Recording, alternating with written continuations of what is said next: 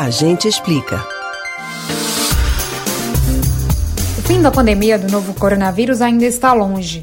Cientistas de diversos países tentam encontrar vacinas ou remédios que consigam vencer a Covid-19, mas o caminho parece ser longo. Uma declaração dada pela Organização Mundial da Saúde chamou a atenção. O cientista-chefe da OMS disse que o coronavírus pode se transformar em uma doença endêmica, como o HIV, e nunca desaparecer se ações firmes não forem tomadas. Para a OMS, mesmo com a chegada de uma vacina, não há garantias que haverá um controle rápido da doença e que é preciso vontade e determinação para fortalecer os sistemas de saúde.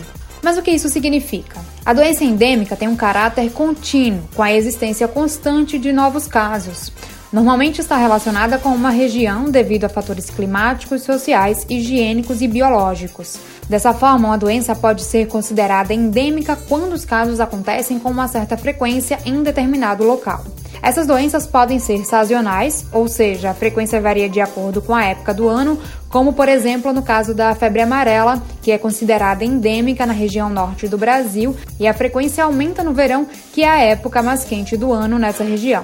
A ocorrência de uma endemia depende de fatores econômicos, como falta de saneamento básico e de água tratada, culturais, ecológicos, como poluição e condições climáticas, que favorecem a multiplicação dos vetores sociais e biológicos. No caso do novo coronavírus, a OMS destaca que o mundo tem algum controle sobre como lidar com a doença, embora exija enorme esforço e reforça que para que haja um controle da Covid-19, o mundo precisa de um apoio político, financeiro e de comunidade.